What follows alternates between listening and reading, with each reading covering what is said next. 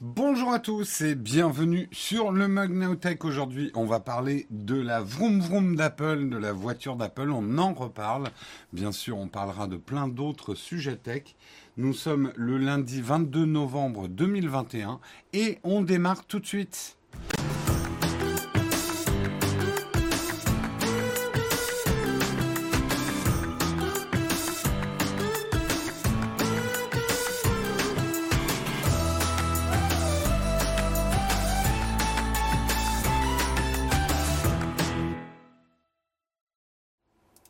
Bonjour à tous, j'espère que vous allez bien, que vous avez passé un bon week-end. Je m'installe. Hop, c'est parti pour la semaine. Pas trop froid chez vous. J'espère. Il va faire froid aujourd'hui dans le nord de la France.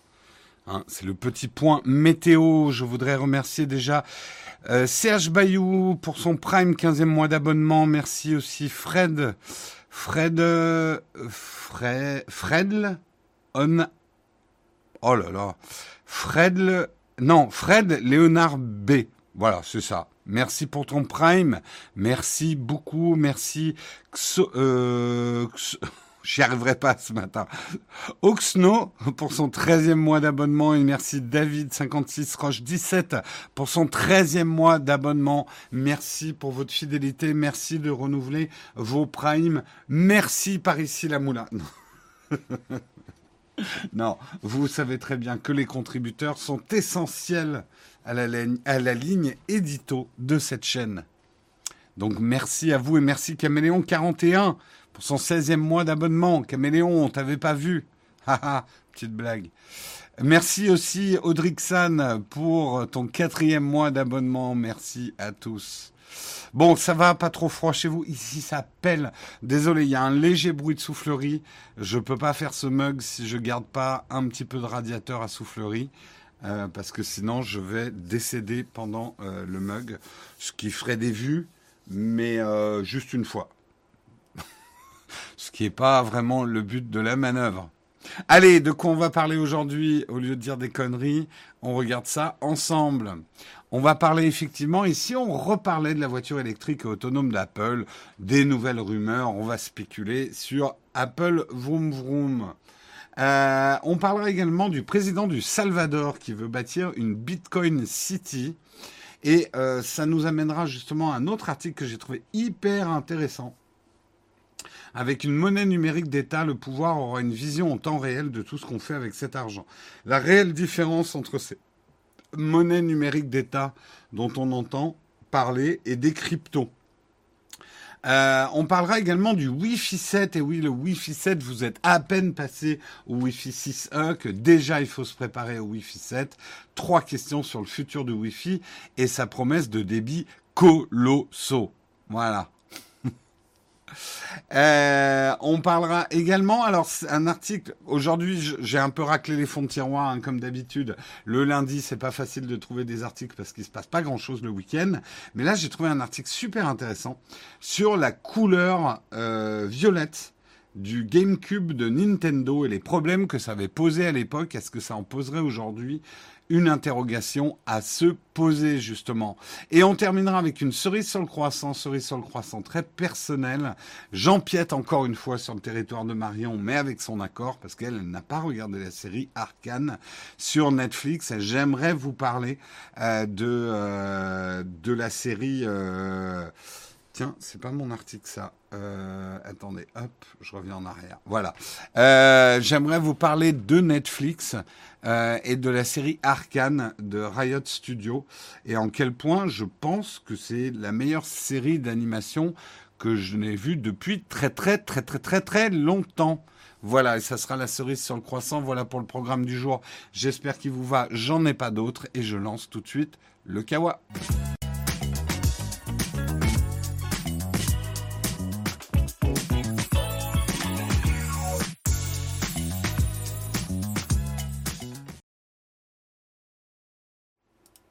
Et nous sommes déjà dans le train de la hype dès, le lundi matin. Vous régalez. Merci Oxo92 pour ton sixième mois d'abonnement. Merci Laclo également pour ton 18e mois d'abonnement. Orixan pour ton quatrième mois d'abonnement. Et, et j'ai déjà remercié les autres. Merci beaucoup aux contributeurs.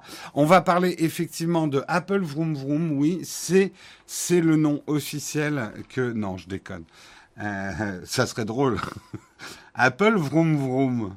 Mhm. Pas facile. Bon, les gars, au marketing chez Apple, on va lancer Apple vroom vroom. Vous êtes OK? Euh, iCar. Non, iCar sera un, un côté ringard. Bref, ça fait des années qu'on spécule autour de euh, l'arrivée d'Apple dans le monde de la voiture, de la voiture électrique, de la voiture autonome. On a dit à certains moments qu'ils avaient euh, jeté l'éponge. Il y a eu des changements de qui était à la direction de ce fameux projet Titan dont on entend parler. Euh, on a su par des indiscrétions qu'il y avait eu des affaires entre Tesla et Apple, avec des tentatives d'approche, mais rapidement avortées. Eh bien là, les nouvelles rumeurs nous disent qu'Apple serait bien en train de préparer quelque chose pour 2025 euh, dans le monde de la voiture. Euh, Apple aurait déjà dessiné effectivement, sur plan en tout cas, la puce, une puce super puissante permettant de traiter toutes les informations euh, nécessaires à une voiture autonome. Et Dieu sait s'il en faut euh, du traitement en temps réel ou quasi en temps réel avec des fractions de fractions de fractions de secondes pour, pour concevoir une voiture autonome. On sait, bah, voilà, Apple a sa propre architecture maintenant de puce qui lui donne un boulevard, c'est qu'à le dire hein, pour une voiture, un boulevard pour euh, développer le, le, futur et des futurs processeurs ultra puissants et à faible consommation. Qui dit faible consommation dit aussi euh, permet aussi de travailler extrêmement rapidement. Euh, tout ça, voilà, c'est les bases de l'électricité. Euh, quelque chose qui va vite consomme peu. Euh, sinon, on est obligé de pousser à mort et il y a de la déperdition, donc déperdition de chaleur. Tout ça pour dire, il y a encore beaucoup, beaucoup, beaucoup, beaucoup de mystères et de spéculations autour de cette voiture d'Apple. Qu'est-ce que Apple sera en train de préparer? Est-ce que c'est simplement un partenariat avec un fabricant, avec une puce Apple, pour avoir l'écosystème Apple dans l'habitacle. Euh, on dit effectivement que cette puce serait testée sur une flotte de Lexus. Euh, qui permettrait à, Apple de commencer à, à travailler sur la conduite autonome. Est-ce qu'Apple est plutôt en train de lancer un service à la Uber autonome, c'est-à-dire pas vraiment des voitures qu'on pourrait acheter, mais plutôt un service de transport qu'on pourrait utiliser dans différentes villes et qui nous amènerait d'un point A à un point B en nous mettant dans cet environnement effectivement Apple.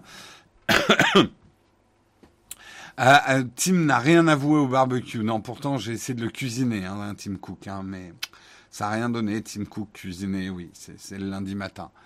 Euh, pour l'instant, c'est plutôt l'invisible car, tout à fait. Euh, en tout cas, euh, on sait qu'il y a encore de gros problèmes pour la voiture autonome. On va pas refaire, on a fait des tonnes d'articles sur l'arrivée de la voiture autonome. Moi, je pense que c'est inévitable, ne serait-ce que parce que les assureurs euh, et les États poussent à la voiture autonome. On sait aujourd'hui, je sais qu'il y en a encore qui vont euh, se rebeller là-dessus, mais c'est un fait scientifique, statistiquement, euh, le facteur principal d'accident de voiture, c'est l'humain. L'humain ne sait pas conduire par rapport à une machine. Après, le gros, gros, énorme problème des voitures autonomes aujourd'hui, c'est la cohabitation avec les conducteurs humains les conducteurs humains étant par nature imprévisibles, c'est très compliqué. Euh, voilà, ça, tous ceux qui bossent sur la voiture autonome le disent. Si on passait d'un coup brutal à toutes les voitures deviennent autonomes, c'est super simple comme problème, quelque part. Parce que les voitures s'auto-régulent entre elles et il y a, très très peu d'imprévus en fait. mais la phase qui va mélanger des conducteurs humains et des conducteurs autonomes, ça va être extrêmement compliqué. Et on sait, on a bien vu les limites de la conduite autonome aujourd'hui. Euh, il y a eu des accidents. Après, statistiquement, quand même beaucoup moins d'accidents qu'avec des conducteurs humains, ça, ça reste un fait aussi. Euh, mais néanmoins, ça frappe beaucoup les esprits parce que est-ce qu'on est prêt à laisser le volant aux machines? Ça, c'est un autre problème. Ça, c'est psychologiquement, est-ce qu'on est prêt à donner le volant à une machine? Euh, On a eu plein de vidéos là-dessus on se sent pas extrêmement rassuré quand même dans une voiture autonome parce qu'il va falloir désapprendre et réapprendre une confiance dans les machines qu'on n'a pas pour l'instant. Euh, effectivement, on a reçu un émoticône niveau 2 du train de la hype, je la partage tout de suite. Euh, propos déplacés, Jérôme, les robots sont faits par des humains, donc eux aussi font des erreurs. Je ne comprends pas exactement ton raisonnement, Christophe. Tu veux dire que parce que des humains font des robots, par essence, les humains vont concevoir des robots faillibles parce que c'est fait par des humains? Je ne suis pas persuadé que ça fonctionne comme ça, en fait. Euh, je le redis, si toutes les voitures étaient autonomes, c'est hyper facile de faire un système allez, on va dire à 99,9, bien sûr qu'on ne tombera jamais à 100% d'infaillibilité, mais à 99,9% de, fiabilité, parce que les voitures vont s'auto-réguler entre elles, et, ça sera comme des trains sur des routes, en fait. Oui, il y a des accidents de train, mais là encore, raisonnez en statistique, raisonnez pas en, en catastrophe, enfin en scénario catastrophe. Euh, c'est comme on sait qu'il y a moins d'accidents d'avion que d'accidents de voiture, beaucoup moins, mais les accidents d'avion sont spectaculaires. Donc il faut sortir de ces raisonnements spectaculaires et raisonner en statistiques. Si toutes les voitures étaient autonomes d'un coup, le problème serait relativement simple à résoudre. Le gros problème, ça va être de mélanger euh, des voitures autonomes avec des conducteurs humains.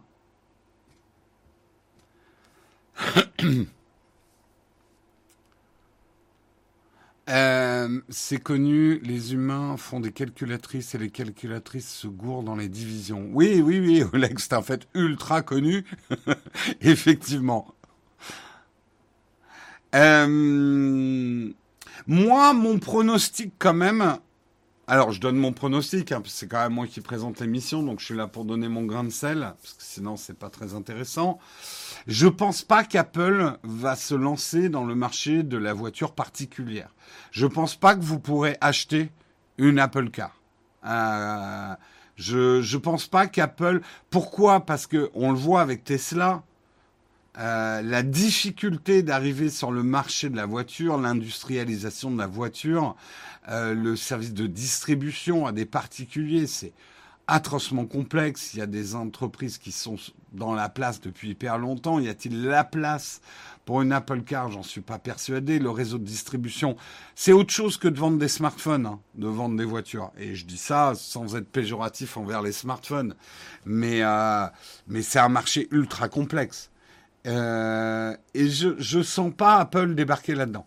Je sens quand même euh, qui nous dit Je suis en salle d'accouchement et je te regarde. Euh, c'est toi qui accouches ou c'est ta femme qui accouche? En tout cas, bonne chance.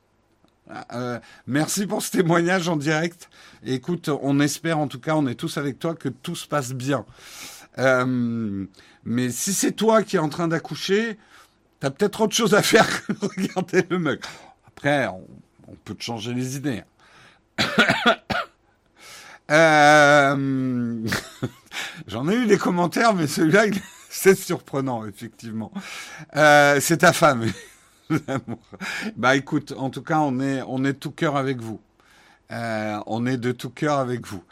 Je n'ai rien d'un roi mage, hein, je préfère préciser. Hein. Euh... ça, me coupe un peu la chic dans mon article, hein, là, quand même. Euh... Euh... J'ai la chic tellement coupée. De quoi je voulais parler du coup? Mais occupe-toi de ta femme peut-être, occupe-toi pas de la chatroom. Euh, après, t'es peut-être en salle d'attente à attendre, oui.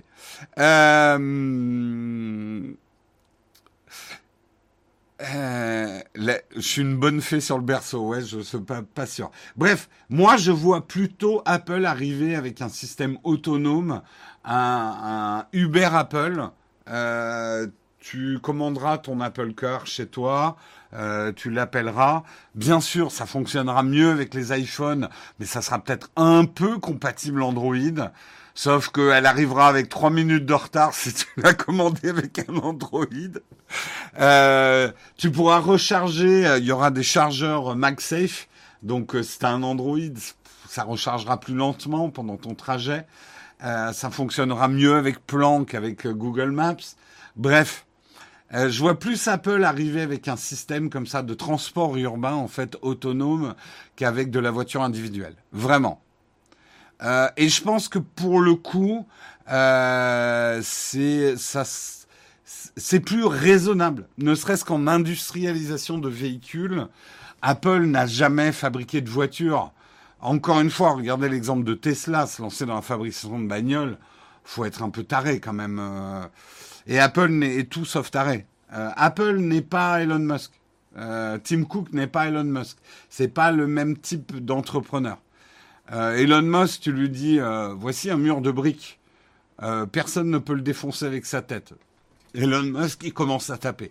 Ça lui a permis de réussir, mais aussi d'échouer dans certains domaines. Elon Musk, il est comme ça. Je pense pas que Tim Cook soit comme ça. Et je pense en plus que l'avenir du transport n'est pas la voiture individuelle qu'on aura, qu'on achètera pour soi qu'on laissera 99% du temps inutilisé dans un garage. Je ne pense pas que ça soit l'avenir du transport, en tout cas déjà dans un premier temps urbain. Euh, je sais que les c'est pas demain la veille qu'il y aura des Uber dans certains coins de, notre belle France et il y aura toujours des voitures autonomes pour les gens qui veulent habiter un petit peu loin et, euh, et qui auront besoin d'une voiture autonome. Il y aura, il y aura toujours ce marché-là. Mais je pense que c'est un marché qui va se restreindre.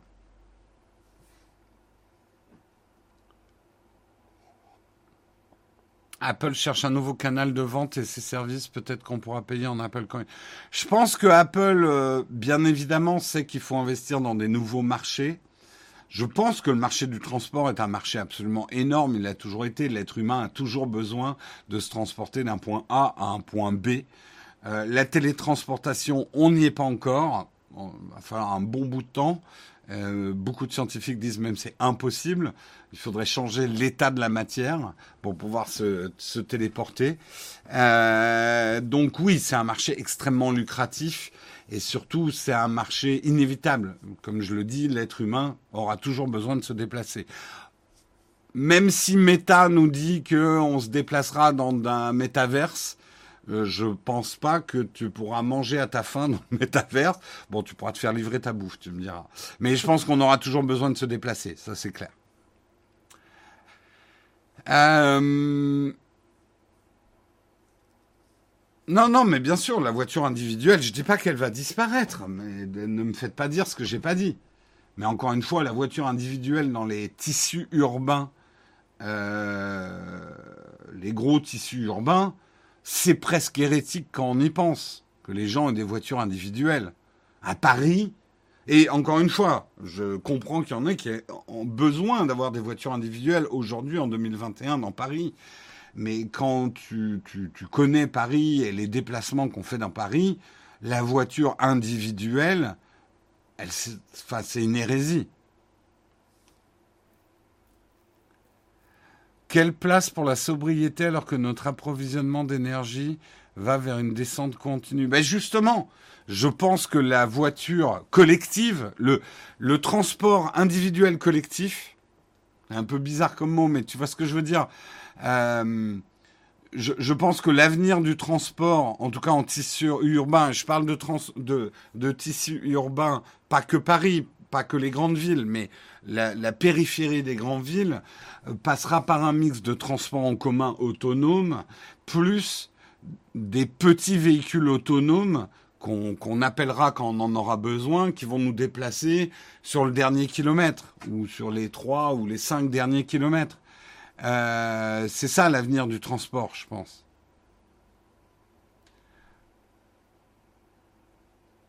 Oh non, je suis très très loin des idées d'Hidalgo là pour le coup. Un super tire-fesse généralisé. voilà, c'est ça. Un jour, on n'aura plus besoin du permis pour se déplacer les voitures totalement autonomes. Il n'y aura pas de pédale ni de volant. Le truc, et justement, on en parle dans la sécurité dans cet article, c'est qu'aujourd'hui, la voiture 100% autonome, sans le bouton d'urgence pour reprendre le contrôle s'il y a un pépin, elle n'est même pas envisageable. Je pense qu'elle n'est même pas envisageable psychologiquement. Et encore une fois, ça sera, à mon avis, pas envisageable tant qu'il y aura des conducteurs humains qui cohabiteront avec des voitures autonomes. Avec, oui, avec de la conduite autonome. La voiture collective en France, ça va être compliqué? Non, parce qu'aujourd'hui, euh, je vois ce que tu veux dire. Tu veux dire les Français, euh, ils aiment pas, ils aiment bien. Je ne suis pas sûr du tout de ça. Je pense que regarde le succès de Blablacar, regarde euh, les succès d'Uber en France. On est un gros pays pour Uber. Uber et autres, hein, tous les VTC. Je pense qu'au contraire, les applis permettent l'organisation du partage d'un véhicule de manière très efficace. Et si tu un gros cochon qui salope l'Apple Car, euh, eh ben tu, seras privé d'Apple Car, euh, mis au banc de la société et obligé de te déplacer à pied. Parce qu'on te notera. Bref, pas grand-chose en fait dans cet article. C'est toujours intéressant de supputer sur ce qu'Apple pourrait faire. Moi, voilà, mon pronostic, c'est qu'Apple, la voiture individuelle, j'y crois pas trop. Peut-être en partenariat avec un fabricant. Par contre, Apple, dans le marché des transports, ça peut donner quelque chose. Ça peut donner quelque chose.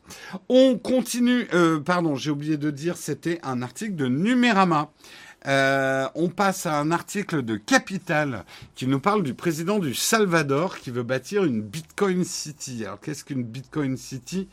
Euh, Le président Naïb euh, ou Bukele, je ne sais pas comment ça se prononce, euh, le président du Salvador veut bâtir Bitcoin City. On le sait, le Salvador est aujourd'hui, euh, depuis le 7 septembre, le Salvador utilise le Bitcoin comme monnaie officielle au même titre que le, dollar américain. Hein, c'est le premier pays au monde à utiliser le Bitcoin comme monnaie officielle. cette nouvelle ville serait alimentée par l'énergie d'un volcan euh, et financé par la dette en crypto-monnaie. What could go wrong? Pompéi, ils n'ont pas essayé aussi alimenter? Non, je déconne. C'est vrai que les volcans, si on arrive à, récupérer l'énergie produite par un volcan, euh, ça peut le faire. C'est déjà le cas, hein, déjà au, Nicaragua, justement. Euh, non, au Salvador, pardon. Il y a déjà une usine géothermique alimentée par le volcan Tecapa, Tecapa cap non, TKPA. Euh, donc ce serait une évolution effectivement de cette euh, usine géothermique qui permettrait le minage des crypto-monnaies, euh, dominé par le Bitcoin, mais c'est l'ensemble des crypto-monnaies, qui permettrait à la fois effectivement d'alimenter cette ville, mais également de la financer. Ça qui est assez intéressant. Le, le, minage de ces cryptos permettrait effectivement de, de financer l'infrastructure de la ville. Pour financer le projet, le Salvador compte émettre pour un milliard de dollars d'obligations libellées en Bitcoin en 2022. Euh, une société qui fournirait la technologie, euh, ça serait Blockstream, technologie dite blockchain sur laquelle s'appuient les crypto-monnaies. La moitié des fonds seront investis dans le Bitcoin et l'autre moitié dans les infrastructures. Euh, pour l'instant, il n'y a pas vraiment de date pour ériger cette ville. De toute façon, le Salvador aujourd'hui est un peu un laboratoire. Euh, on ne sait pas ce que ça va donner le Bitcoin. Attention, hein, on peut voir ça comme un pays très progressiste. C'est pas vraiment le cas du Salvador. si on lit entre les lignes le fait que le Salvador soit passé au Bitcoin comme, comme monnaie unique, c'est aussi une manière de détourner l'intention euh, de, de ses habitants euh, des problèmes d'inflation qu'a El Salvador actuellement.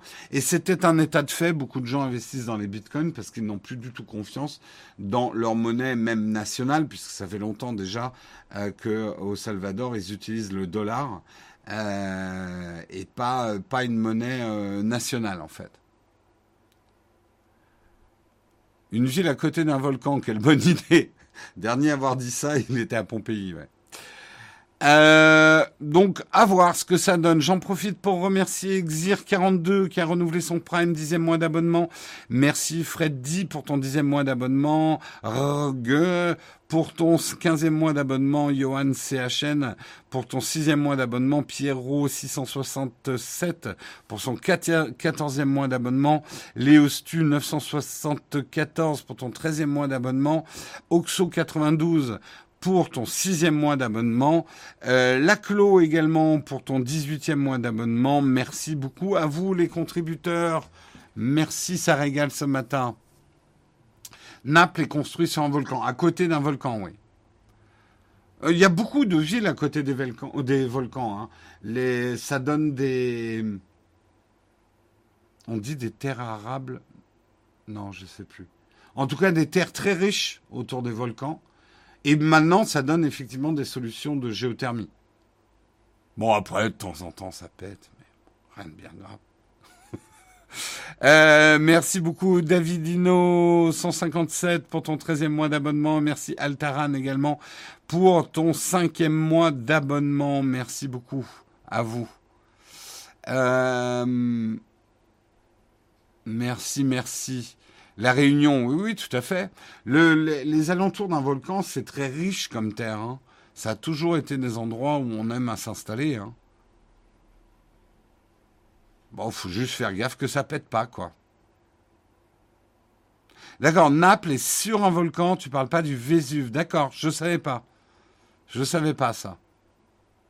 Ah, carrément dessus. Ok.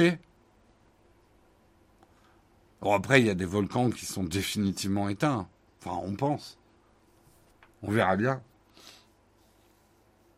Et sur un volcan actif d'ailleurs pour Naples. Ok. Bon, après, euh, il y a des grandes villes qui sont construites à des endroits, euh, euh, que ce soit San Francisco et tout ça, ça peut péter aussi. Hein.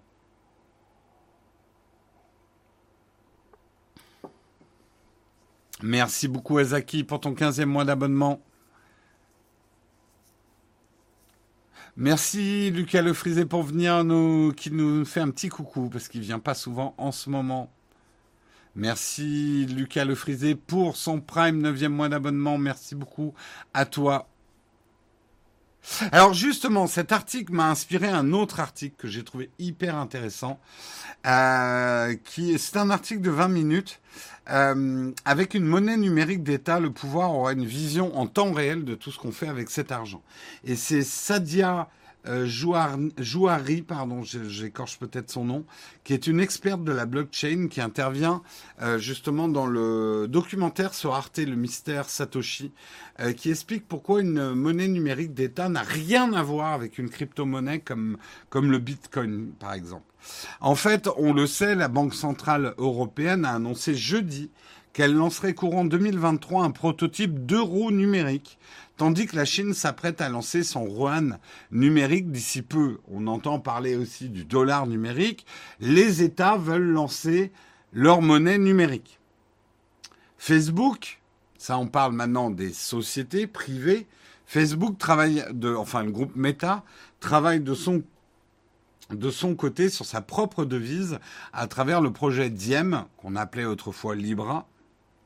Si les monnaies numériques d'État et d'entreprise partagent des briques technologiques, donc la blockchain avec les crypto-monnaies, d'un point de vue philosophique, elles sont à l'opposé des crypto-monnaies. Et c'est ça qu'il faut comprendre. La différence fondamentale entre une crypto-monnaie et une monnaie numérique d'entreprise ou d'État, c'est la notion de décentralisation. Le principe d'une crypto, c'est que c'est décentralisé. Aucun État, aucune banque, aucune entreprise n'a le contrôle sur cette crypto-monnaie. Informez-vous sur comment fonctionne la blockchain. Ça permet finalement en fait une, une dissolution du pouvoir autour de cette crypto qui fait qu'elle appartient à la fois à tous et à la fois à personne. Je ne peux pas vous expliquer ça de manière plus euh, mathématique parce que je ne suis pas un expert du sujet, mais globalement c'est comme ça que je comprends euh, les cryptos. Et d'ailleurs, ouais, il paraît que le reportage sur Arte est hyper intéressant là-dessus. Une monnaie numérique d'État ou une monnaie numérique qui appartient à une société, déjà philosophiquement, c'est l'inverse d'une décentralisation. C'est le contrôle total sur une monnaie d'État gérée numériquement, mais sur laquelle l'État ou l'entreprise aurait un total contrôle, et notamment sur l'émission de sa monnaie, sa gestion. Euh, et les monnaies numériques d'entreprise sont quant à elles un outil de plus pour récolter des données sur les utilisateurs. Et une donnée hautement précieuse, messieurs, dames. Quelle est la donnée qui a le plus de valeur à votre avis? Tiens, bonne question. À votre avis, quelle est la valeur, qui a, quelle est la donnée, la donnée sur vous qui a le plus de valeur. Quelle est la donnée qui a le plus de valeur? Est-ce que c'est votre âge? Est-ce que c'est votre sexe? Est-ce que c'est là où vous habitez? Est-ce que c'est votre prénom? Est-ce que c'est votre nombre d'enfants? Euh, Quelle est euh, la donnée euh, qui a le plus de, de valeur marchande? Merci Flop Satorial World pour ton Prime. Et merci Wagou également pour ton troisième mois d'abonnement.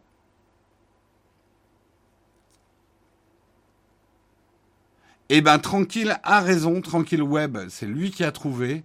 Non non, c'est pas la santé, c'est pas la connaissance, c'est ce que comment vous dépensez votre argent. Qu'est-ce que vous achetez? Qu'est-ce que vous achetez? Et la donnée commerciale qui a le plus de valeur puisque la valeur de la donnée, c'est euh, les entreprises commerciales qui vont acheter ces données pour pouvoir vous vendre des choses, en fait. Donc la plus grosse valeur, c'est vos comportements. C'est pour ça que je vous dis souvent qu'en fait, ils en ont rien à foutre de votre âge et d'où vous habitez. En tout cas, de vous, individu. Ce qui les intéresse, c'est de savoir combien de personnes entre 20 et 30 ans euh, joue à League of Legends à 23h le samedi soir dans telle région. Ça, c'est une donnée qui vaut de l'argent. Après, que ça soit Duchemol Dupont euh, qui, euh, qui le fait, ça, ils en ont rien à foutre, ça n'a aucune valeur commerciale. Donc vos comportements, vos comportements d'achat, comment vous dépensez votre argent, est la donnée qui a le plus de valeur au monde, en fait. Oui, les banques disposent déjà de cette donnée, effectivement. Et euh, d'ailleurs, en profitent. Merci euh, Léo de 69 pour euh, ton prime. Et là, justement, comprenez bien, qui a peur des cryptos en premier? Les banques. Les États aimeraient bien reprendre du pouvoir sur les banques. Comment reprendre du pouvoir sur les banques? En contrôlant l'argent en théorie, c'est les États qui contrôlent les banques, mais elles ont donné une grande partie de ce pouvoir aux banques. Aujourd'hui, une monnaie numérique, un euro numérique, permettrait à l'État de reprendre énormément de pouvoir sur les banques parce qu'elles reprendraient énormément de pouvoir sur leur population. Comment leur population dépense l'argent? Imaginez le potentiel au niveau justement des prélèvements à la source. Euh, la TVA tousserait instantanément toutes les taxes pour être extrêmement fines et appliquées à vos modes de consommation et même pour être variables. Euh, on saurait tout en fait.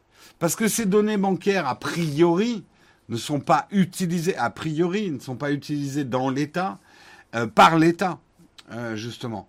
Et là, avec une monnaie numérique, le contrôle des États serait total. Et c'est bien toute cette perte de contrôle qui fait aussi peur dans les cryptos.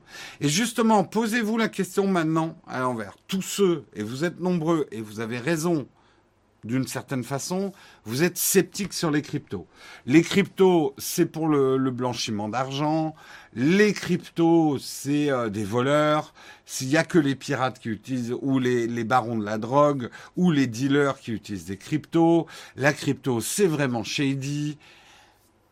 Est-ce que justement cette réputation de la crypto-monnaie ne serait pas en partie distillé par les personnes à qui la crypto et son côté décentralisé, c'est-à-dire où le pouvoir n'appartient pas aux sociétés et aux États, est-ce que justement cette mauvaise réputation de la crypto n'émanerait pas justement des gens qui en ont peur? Posez-vous la question. Je ne suis pas en train de vous donner une certitude ou de rentrer dans une théorie du complot que le bad buzz autour des cryptos, c'est les États qui nous... Mais en partie, si vous croisez vos sources et que vous regardez bien qui sont les plus sceptiques sur les crypto-monnaies et qui vous disent, oula, attention, ne mettez pas votre épargne dans les crypto-monnaies. Et beaucoup les banques qui vous disent ça. Donc, il faut s'interroger par rapport à ça. Et j'ai envie de vous dire d'une manière générale, étudiez bien ce que les banques vous ont mis dans le crâne. Et je ne veux pas faire de l'anti-banquisme, même si je ne peux pas vous le cacher. Les banques, pour moi, sont une plaie. Je hais les banques. Ah, désolé, je ne me suis pas réconcilié avec les banques. Je, je n'aime pas les banques. J'aime même pas le principe des banques, même si je sais qu'elles sont indispensables à l'économie capitaliste. Je n'aime pas les banques. Voilà. en tout cas, c'est pas que j'aime pas les banques. Je trouve que les banques ont beaucoup, beaucoup, beaucoup trop de pouvoir aujourd'hui.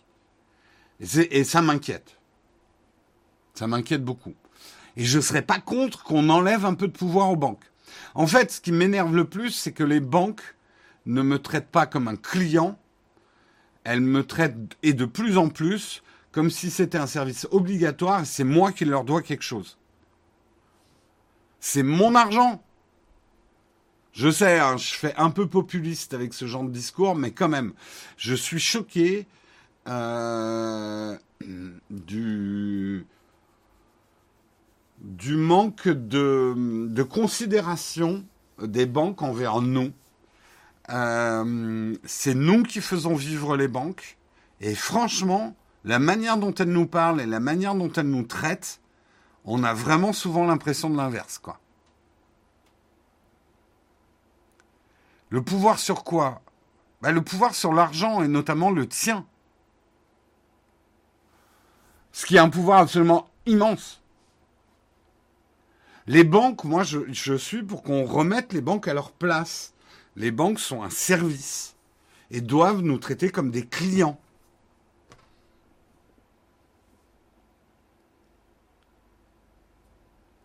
Et aujourd'hui, enfin, je veux dire, je ne vais pas refaire euh, ce qui s'est passé en 2009, euh, euh, la, la, crise bancaire. Enfin, on a quand même l'impression que les banques s'en tirent avec pas beaucoup de dégâts et, alors qu'elles ont fait des conneries avec...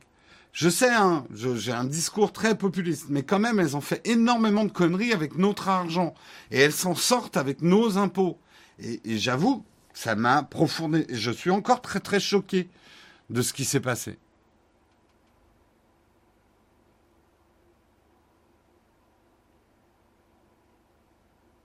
Arlette Laguillet sort de ce corps. Désolé, hein, je sais que je perds beaucoup d'entre vous qui étaient persuadés que j'étais à fond de droite. Maintenant, il y en a qui se disent t'es à fond de gauche. Vous savez plus comment. Je, suis comme une anguille qui glisse dans les mains des cases, qui glisse des cases dans lesquelles vous essayez de m'enfermer. Euh... Je suis déçu, Flonflon. Non, tu es perturbé, Flonflon.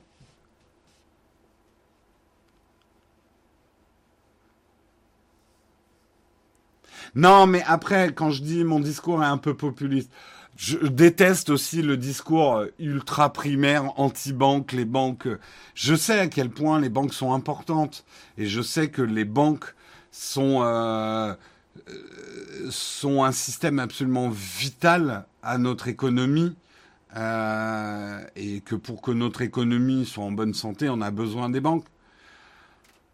Mais je sais pas, J'aime pas leur manière de se comporter les banques quoi. C'est il y a quelque chose qui va pas. Je je sais pas mettre le doigt dessus, je suis pas un économiste non plus. Mais mais il y a un problème quoi.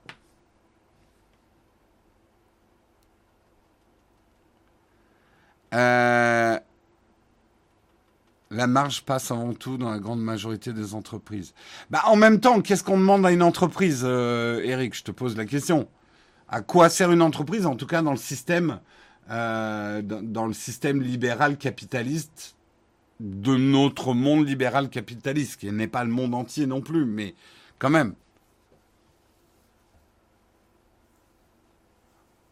À quoi, à quoi sert une entreprise? La première fonction d'une entreprise, c'est de produire déjà. C'est produire de la valeur, en fait. De toute façon, une entreprise qui fait pas de marge, c'est à la limite, c'est une assoce.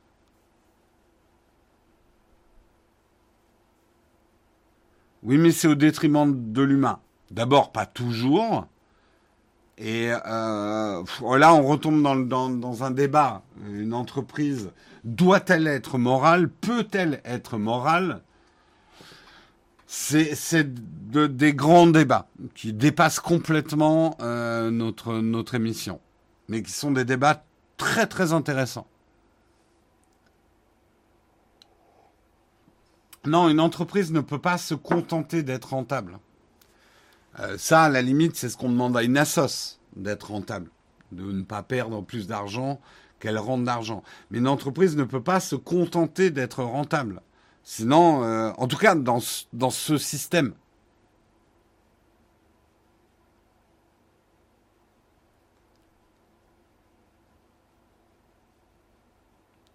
Bref, on c'est des débats hyper intéressants. On tourne autour à chaque sujet qui touche un peu à l'économie en ce moment. Est-ce que c'est à l'entreprise d'être morale? Est-ce que c'est aux États d'encadrer la moralité des entreprises? C'est euh... moi, je pense quand même que les entreprises ont un devoir moral comme n'importe quel individu, quelle que soit leur raison d'être, qui est de faire de la marge, de faire du profit pour investir euh, et, créer de la richesse. Parce qu'on a besoin de cette richesse pour créer de l'activité. Enfin, voilà. Oula, on a. Oula Je suis parti loin. Hein. Bref. je sens que je vais avoir le front marxiste sur le dos en me disant non, une autre réalité est possible. Oui, très probablement. Je n'ai jamais dit que le libéralisme et le capitalisme étaient non plus la fin des temps. Je ne pense pas qu'on est à la fin des temps. D'autres voies sont probablement possibles. Cherchons encore. Euh, au final, est-ce qu'il ne faut pas tout cramer? Hmm, Je suis pas sûr que ça fasse avancer le schmilblick. J'ai pif. Euh, mais il y a des choses très intéressantes justement avec la crypto. On en revient au sujet. Euh, la crypto-monnaie, c'est juste pour pour contrebalancer la défiance que beaucoup d'entre ont, que beaucoup de vous ont envers les cryptos, qui est légitime. Parce que c'est shady, les cryptos. Mais il faut quand même se poser la question. À qui ça sert la réputation shady, obscure des cryptos Est-ce que ça servirait pas d'autres pouvoirs? Et est-ce que la notion des cryptos de décentralisation et de déflation, enfin là je vais pas, de décroissance plutôt, euh, que, que, permettrait la crypto, ne met pas en danger le pouvoir de certains?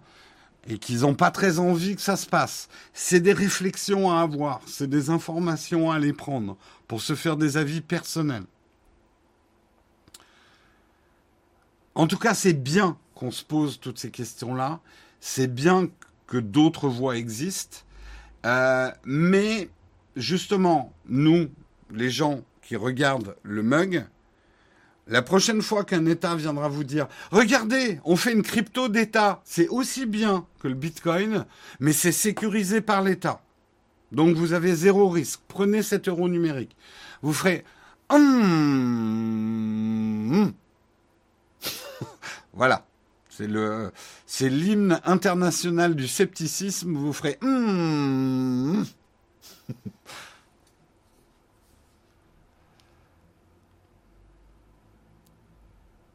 Et justement, je pense que les États veulent surfer un peu sur le côté mode monnaie numérique, mais euh, rendez-vous compte qu'une monnaie numérique gérée par un État est un pouvoir qu'on n'a peut-être pas forcément envie de mettre dans les mains de nos États. Donc, euh, mais vous verrez qu'elles nous présenteront ça comme ça, hein. en disant euh, achetez ces bons du, achetez ces actions du chemin de fer russe, c'est bon pour l'État. Ils nous ont déjà fait le coup hein, à travers l'histoire. Tous en cœur pour l'hymne du scepticisme. Exactement. Restez sceptiques, c'est important. N'arrêtez jamais d'être sceptique, ça sera notre, notre leitmotiv. Et, je trouve que la conclusion de son article est hyper intéressante. Euh, elle dit euh, la crypto-monnaie ne porte pas en elle que des enjeux économiques et technologiques, mais porte aussi des enjeux sociaux et démocratiques. Cela étant dit, nous allons passer à l'article suivant beaucoup plus terre à terre. On arrête de parler d'économie, on va parler de Wi-Fi 7. Trois questions sur le futur du Wi-Fi et sa promesse de débit colossaux. C'est un article de Numérama. En effet, une nouvelle étape dans le développement du Wi-Fi est sur le point d'être atteinte d'ici quelques mois avec l'arrivée d'une toute nouvelle génération de réseaux sans fil. C'est le Wi-Fi 7. Derrière cette dénomination, euh, qui finit par se répandre dans la presse et les étiquettes de produits se cache la future norme IEEE. E e. Comme on dit hein, chez les initiés, les normes IE. Euh, 802.11 BE. Ils font bien d'appeler ça Wi-Fi 7, hein, c'est un peu plus vendeur. Euh, alors, qu'est-ce que ça sera que cette nouvelle norme Le Wi-Fi 7 utilisera trois tranches du spectre dévolu au Wi-Fi, les bandes 2,4 GHz, euh, 5 GHz, mais également 6 GHz. Euh, grâce à une prise en charge permettant de fonctionner avec les appareils existants. L'usage de la bande 6 GHz dans le Wi-Fi est récente, c'est permis avec la norme Wi-Fi 6E. Euh, il est permis de croire qu'avec la norme Wi-Fi 7, on aura des débits pouvant dépasser le 30 gigabits seconde. Tout ça pour télécharger du porn. C'est une réaction immédiate hein, qu'on peut qu'on peut avoir. Non, bien sûr que ce 30 gigabits seconde servira à des trucs extrêmement utiles, comme le streaming vidéo 4K et 8K, histoire de polluer un petit peu plus la planète. Euh, la réalité virtuelle et la réalité augmentée, donc les métaverses, histoire de polluer un peu plus la planète, l'automobile, histoire de polluer un petit peu plus la planète, le cloud computing, histoire de polluer un petit peu plus la planète, les jeux et les applications vidéo, histoire de polluer un petit peu plus la planète, et les applications critiques et industrielles, histoire de polluer un petit peu plus la planète. non, alors je me je me, moque en avance euh, des, réflexions qui sont légitimes. Bien évidemment, est-ce qu'on a besoin de ça? C'est des questions. La sobriété numérique doit être au cœur de nos préoccupations. Néanmoins, des débits plus importants, réaliser que ça va permettre de faire des opérations plus rapidement, ça va permettre justement probablement, si c'est bien fait, euh, de, faire évoluer la recherche, mais tout ça doit être dans, le but de la préservation euh, de, l'habitacle dans lequel nous sommes. Euh, et c'est pas la survie de la planète, hein, encore une fois, c'est la survie de l'humanité qui est importante, enfin, sur laquelle il faut bosser. La planète nous survivra, hein, elle n'aura pas de problème. C'est juste notre espèce qui va disparaître si on continue. Euh... Oui, t'as raison, on va tout câbler en RJ45, hein avec des bons câbles en plastique, avec du cuivre dedans et des métaux rares. Hein, c'est comme ça qu'on va sauver la planète. Transférer tes rushs en 16K en 2025, tout à fait. Après, euh, aller plus vite, plus de performance, pour moi, c'est l'ADN intrinsèque du progrès qu'on ne peut pas arrêter. On aura toujours besoin de plus de puissance de calcul, on aura toujours besoin de plus de débit, on aura toujours besoin de plus. Parce que le progrès fonctionne comme ça. Mais c'est pas parce que le progrès est irréversible, à mon avis,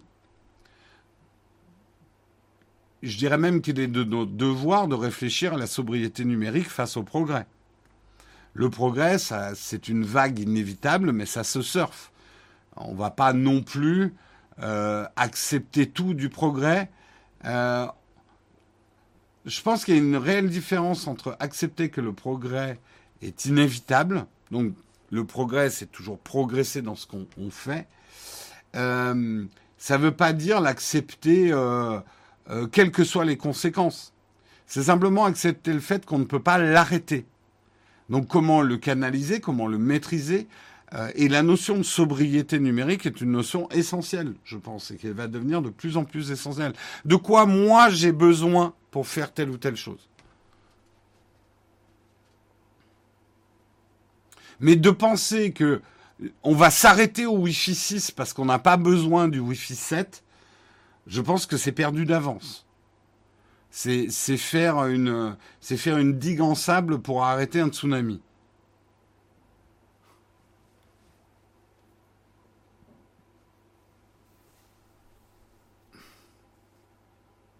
Je crois pas au Wi-Fi 30 gigabits, sauf peut-être pour du très très courte distance. Pour moi, le Wi-Fi peut pas être plus rapide que la fibre optique. C'est illogique car la lumière est plus rapide au monde.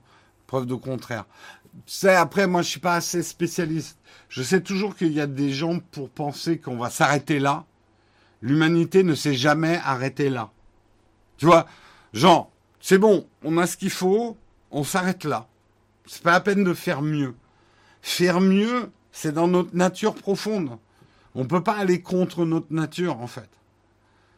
Je n'ai pas d'exemple en tête Regardez, je, vais prendre un exemple, je ne sais pas pourquoi ça me traverse la tête, mais on pourrait dire, euh, c'est un débat qui revient souvent quand on parle de cuisine.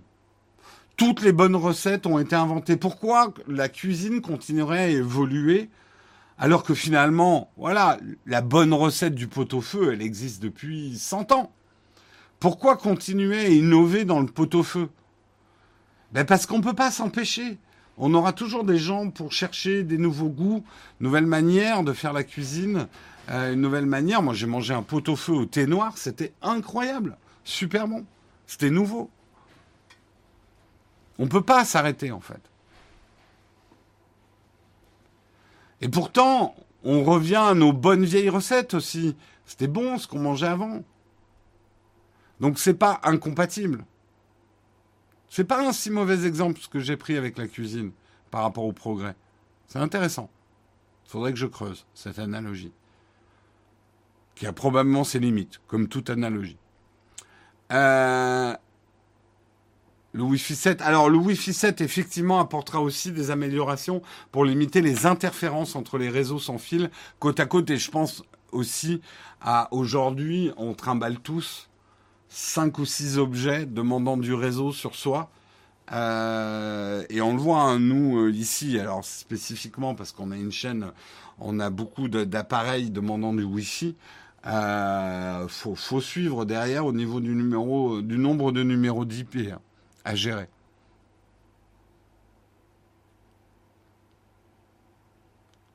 Euh,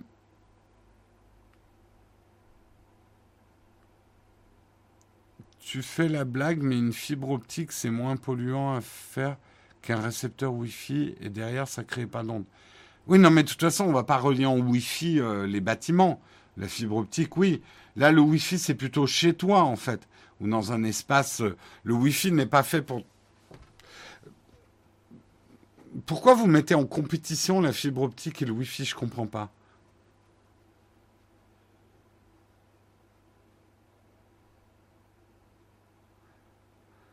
Je comprends pas bien, ouais.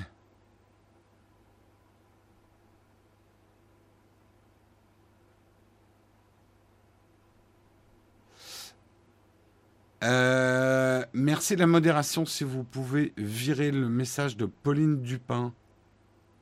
Merci. Euh, oui, pour un appareil dans l'industrie, tu en as 40 appareils à mettre en réseau, poser 40 fibres faciles coûte bien plus cher qu'une antenne Wi-Fi. Tout à fait. Non mais, qu'est-ce que, pourquoi on a des ayatollahs du, de la prise RJ45 Moi aussi, je préfère être connecté en RJ45 pour pouvoir jouer, notamment euh, parce que je joue avec Shadow et tout. Mais je vais pas connecter en RJ45 mon putain de smartphone non plus. Je vais pas, je vais pas coller une prise à mon smartphone. Soyez un peu réalistes, les gens. Merci à IMAX pour ton Prime 17e mois d'abonnement. Merci. Hein, je vais, je vais peut-être pas relier mon Apple Watch avec un câble RJ45 Non Ou ma WeThings Vous voulez pas Non mais, qu'est-ce que vous voulez Qu'on relie tout en RJ45 ou avec des fibres optiques? Vous allez trop loin là, les gars.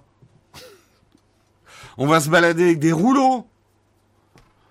Tu vas où là? Je vais faire les courses. Prends la grosse bobine.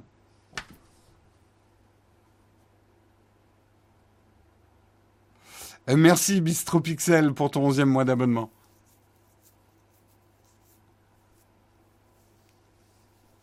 Sérieux, il y a un moment, vous avez parfois des raisonnements jusqu'au boutiste. ça, ça va pas, ça va pas.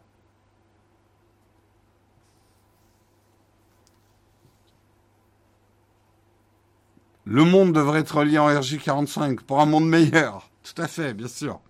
Allez, on continue. Article suivant. Alors, dernier article. Je voulais vous parler parce que j'ai trouvé ça très intéressant. C'est intéressant parce que c'était il y a 20 ans. Donc, je vais vous parler de choses. Vous allez dire, oh là là, qu'est-ce qu'on était rétrograde il y a 20 ans? Et pourtant, il n'y a pas longtemps, on a eu un débat là-dessus. Comme quoi, l'évolution de la pensée euh, est lente. il y a 20 ans, enfin, on est en train de célébrer, en ce moment, c'est un article de Comic Book, euh, on est en train de célébrer en ce moment aux États-Unis euh, les 20 ans de la Nintendo GameCube. C'était il y a 20 ans la Nintendo GameCube. Souvenez-vous, la Nintendo GameCube, bah, ça ressemblait à un cube et c'était violet. Et ce qu'on apprend sur le lancement de cette GameCube aux États-Unis, c'est à quel point ça a été un problème, cette couleur violette. Je vous la remontre hein, pour, euh, pour ceux qui ne savent pas ce que c'est qu'une GameCube. Pourquoi je ne l'ai pas là? Ah, j'ai plus le visuel. Montre-moi le visuel. attendez.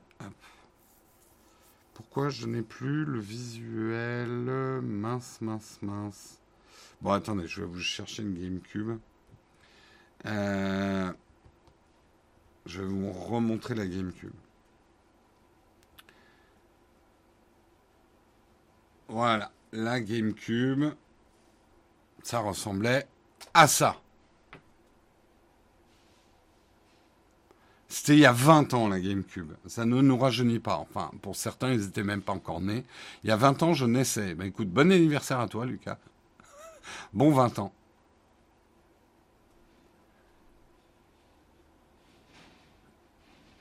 Euh, c'est bleu. Non, c'était un violet. Là, le l'image ne le retransmet pas euh, super bien. Ça y est, on va avoir un débat. C'est du bleu. Non, c'est du violet. Non, c'était vraiment du violet. C'est du violet. Il y en a qui le voient bleu, il y en a qui le voient violet. Ça dépend de votre écran c'est du rose. Est-ce que cette rose est blanche ou dorée Ça y est, c'est parti. Je ne contrôle plus le chat. Il y en a, ils sont en train de s'étriper autour du RJ45. D'autres sont en train de parler. Il y en a qui sont encore au Bitcoin. J'ai perdu mon chat. J'ai perdu mon chat. Mon chat est, perdu. Je suis daltonien.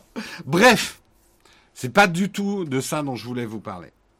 Vous le saviez pas, mais je vais vous le dire. Ben, ce violet a posé de gros problèmes. En fait, c'est les Japonais qui avaient décidé. Nintendo à cette époque-là se cherchait. Et euh, Nintendo a un peu voulu faire le coup. Il faut qu'on ait une couleur différenciante. Et ils ont proposé à Nintendo US, ils ont dit, ben voilà, on a cette console violette, il faut la lancer. Et les Américains ont dit, ah, Non, non, non, non, non, non, non, non. Il faut euh, une console qui soit noire ou métal. Euh, donner ce choix noir ou métal, mais pas de violet. Pourquoi? Parce que le violet, c'est le, père Jérôme qui a perdu son chat. Elle est très bonne, celle-là. Euh, pourquoi le violet, c'était non, il y a 20 ans? Bah, Je vous le donne dans le mille. Le violet, c'est trop féminin. Et à cette époque-là, mais on reparlera de maintenant, à cette époque-là, dans le jeu vidéo, soit tu avais les jeux pour filles, où on mettait du rose et du violet, mais les vrais jeux vidéo, pour les vrais garçons, on va pas leur mettre des couleurs trop féminines. Et le violet, c'est trop féminin. Et ils ont grave flippé au lancement de la console euh, à cause de cette couleur que les Japonais ont imposée. Parce que les Japonais ont fait ta gueule, euh, on va la lancer en violet et puis point. Euh, après, effectivement, le violet n'a pas la même connotation peut-être dans la culture asiatique, mais le problème n'est même pas là. Là, vous êtes en train de dire, oh là là, mais quelle, bande de vieux boomers, ces gens d'il y a 20 ans, qui pensaient que le violet était trop féminin. Ils sont nuls. Il n'y a pas si longtemps, certains d'entre vous parlaient de couleur de nos Philips Hue en nous disant Oh là là, on sent euh, la touche féminine de Marion dans le choix des couleurs euh, de vos Philips Hue. Je sais plus dans une vidéo ou quoi que ce soit. C'est pas attention, hein, je suis pas en train de viser les gens qui ont dit ça, mais juste pour dire n'ayons pas un regard condescendant sur les gens d'il y a 20 ans. On a encore euh, une vision très genrée des couleurs. On a une vision très genrée des couleurs. Demandez aux empereurs romains si le violet c'est pour les filles. Tout à fait. Alors, attention, ne me faites pas dire ce que j'ai pas dit. Culturellement, c'est une évidence qu'on a attribué culturellement avec notre culture qui est genrée. C'est un fait historique. On a beaucoup séparé les couleurs. Ça n'a pas toujours été le cas à travers l'histoire, et puis il y a eu différents cycles, mais globalement, on a attribué un certain nombre de couleurs, que ce soit le rose ou les couleurs pastel, on les a attribuées plutôt féminins. Et les couleurs plus masculines, plus viriles, euh, on les a attribuées aux garçons. Hein. Les petits garçons, c'est bleu, et les filles, c'est rose.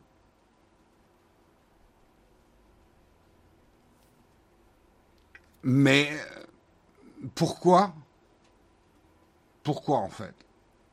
Et, faut-il changer? Là, on va pas. Oula, je ne rentre pas sur le territoire euh, extrêmement délicat euh, du du genre. Je sais à quel point les débats sont houleux en ce moment avec le dictionnaire, etc. Euh, mais en tout cas, dans la vision du jeu vidéo, restons juste sur ce qu'on aime nous, le jeu vidéo, pour certains d'entre nous. Est-ce que euh, est-ce que les jeux vidéo pour marcher aujourd'hui doivent emprunter des vieux codes du virilisme? Bah force est de constater que euh, oui, et, beaucoup d'éditeurs de jeux vidéo le disent encore, si on met pas euh, des filles à demi nues sur la pochette, on le sait, le problème des héros féminins dans les jeux vidéo fait que des jeux vidéo se sont cassés la gueule.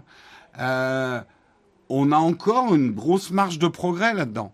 Et aujourd'hui, vous trouvez encore des gens pour dire Oh, mais euh, c'est quand même bizarre hein, que des filles jouent à Valorant. Euh, oh là là, c'est génial qu'une fille joue à Valorant. Pourquoi? Bah oui, non, mais il y a, quand même euh, des, pistolets, il y a de la violence, c'est plutôt pour les garçons. Je sais pas, c'est des discours, je trouve ça, ça passe tellement pas bien maintenant.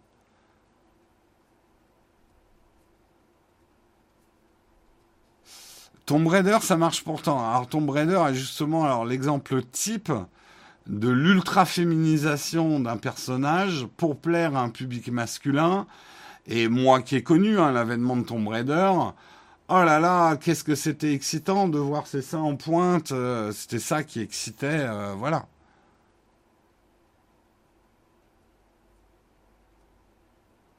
On est dans ces archétypes-là encore. Et je trouve qu'il faut vieillir ces discours. Ça.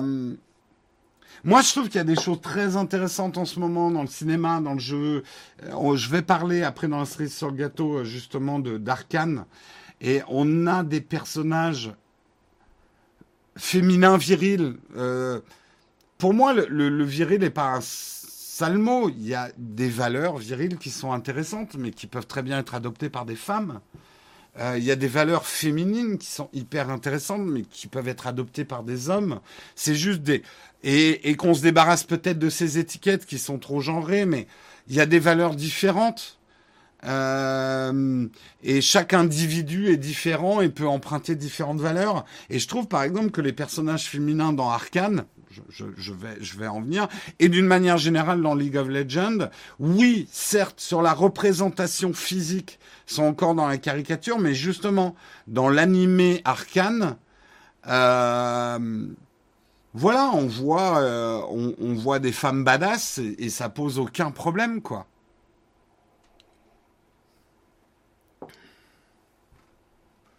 Et, euh, et c'est intéressant. Bref, je voulais vous faire cet article. Je sais que je vais m'en prendre plein la gueule, mais j'ai l'habitude, je m'en fous. Sur ce sujet, je suis prêt à en prendre plein la gueule. Euh, mais on a vite fait de juger nos aînés d'il y a 20 ans en disant « Oh là là, qu'est-ce qu'ils étaient rétro à trouver que le violet est très féminin ». Et nous, on est encore à dire, ouais, mais le rose, c'est quand même très féminin, quoi. D'abord, j'aimerais vous rappeler que dans les années 80, hein, moi j'ai eu des chemises roses, des t-shirts roses, et j'en étais extrêmement fier. Donc je suis pour un retour du rose.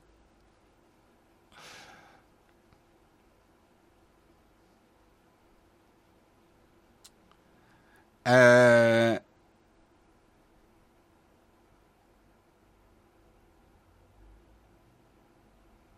J'ai pas l'impression que les sociétés aient réellement changé. Non, moi, ça me fait mesurer ce type d'article qu'on avance peu et même par certains côtés, on recule sur le sujet.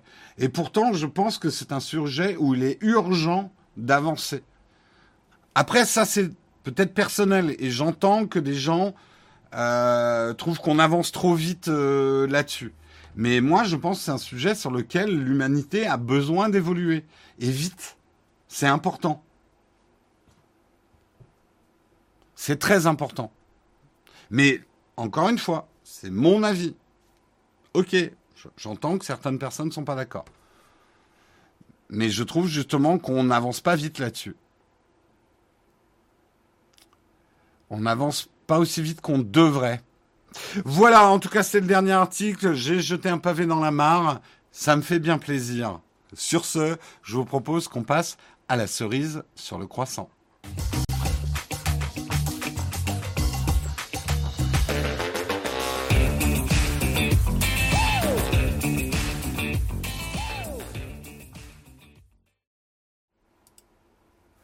La cerise sur le croissant, je voudrais, j'empiète un petit peu sur le territoire de Marion, euh, mais je vais vous parler justement de streaming.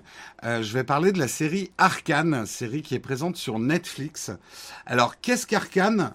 Euh, c'est une série de Riot Games. Riot Games, vous les connaissez bien, notamment pour League of Legends. Et justement, Arcane est un animé qui prend qui est dans l'univers de League of Legends, l'univers étendu euh, de, de, League of Legends. Euh, dans Arkane, on suit le destin de deux héroïnes, les deux sœurs Jinx et Vi, euh, qui vont devoir faire face au conflit opposant deux nations de Runeterra.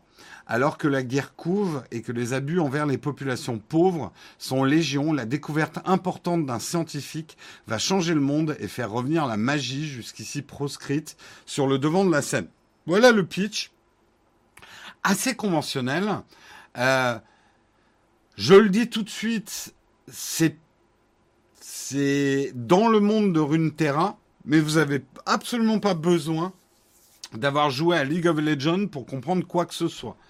Moi, qui ai joué assez peu à League of Legends, je savais même pas qu'il y avait un lore autour de League of Legends. Pour vous dire, je découvre maintenant que l'univers de Runeterra est un univers extrêmement riche. C'est d'autant plus intéressant qu'il y a probablement, enfin, on sait que Riot Games est en train de bosser sur un MMO dans cet univers-là. Globalement, c'est un univers, euh, on va dire steampunk. Oui, steampunk magie. Euh, ce que je trouve intéressant, c'est qu'il y a un vrai euh, mix de culture asiatique, une vision steampunk asiatique notamment les costumes et certaines choses, mais avec un peu une culture héroïque fantasy américaine, Riot Game étant quand même américain, on voit que euh, du creuset euh, culturel, le mélange dans la culture pop de l'influence asiatique et de l'influence américaine donne des choses comme l'univers de Runeterra. Je ne sais pas si vous partagez mon opinion, mais pour ceux qui ont vu la série, mais je trouve qu'il y a un mélange très intéressant. Moi, un problème que j'ai souvent avec les animés et l'univers purement asiatique, c'est que je trouve souvent que les personnages secondaires se ressemblent trop. Il y a plein de contre-exemples. Mais dans les animés asiatiques, je m'y perds un peu dans les personnages qui se ressemblent un peu trop, soit au niveau caractère, soit au niveau pouvoir, soit au niveau euh, euh, représentation même euh, visuelle, je m'y paume un peu dans, certains animés asiatiques. Et en ça le, les univers heroic fantasy et super héros à l'américaine savent très bien typer les personnages pour qu'on les reconnaisse euh, exactement.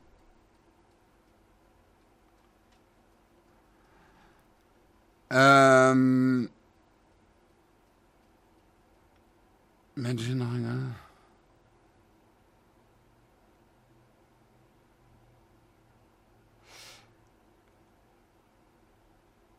Alors, justement, ouais, merci euh, Oleg. Effectivement, il y a des messages qui.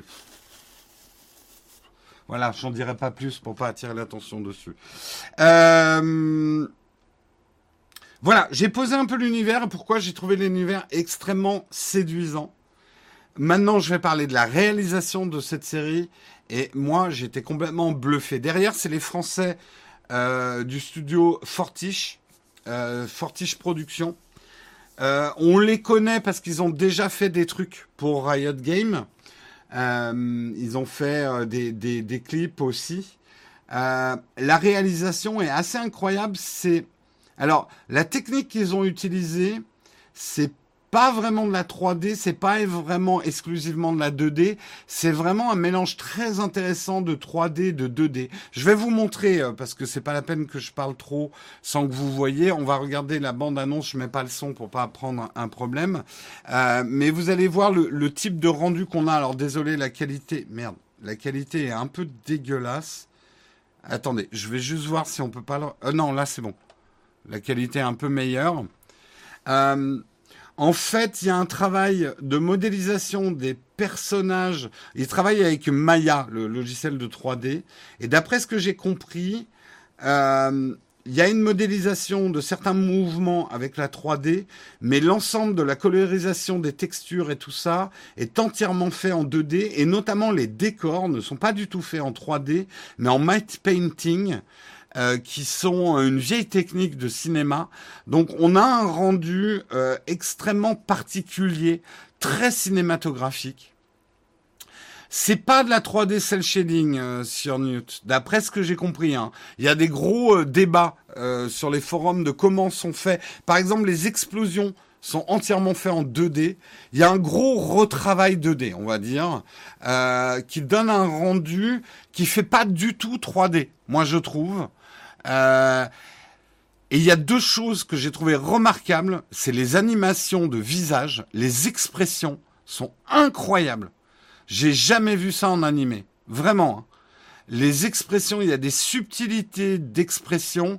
Je sais pas s'ils ont fait, euh, s'ils ont filmé des acteurs humains pour reproduire derrière, mais vraiment c'est le truc qui m'a le plus bluffé. Et l'autre truc qui est vraiment bluffant, c'est les mouvements de caméra qui sont extrêmement cinématiques.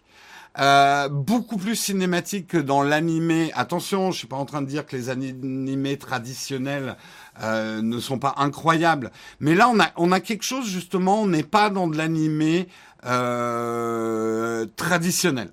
Euh, dans les, les mouvements et notamment dans les scènes de combat, il y a des mouvements de caméra qui sont incroyables avec des mouvements des corps. En fait, les mouvements de caméra, je sais pas comment vous l'expliquer, mais quand vous filmez des humains, les mouvements de votre caméra sont indépendants des mouvements de vos acteurs ou de vos sujets.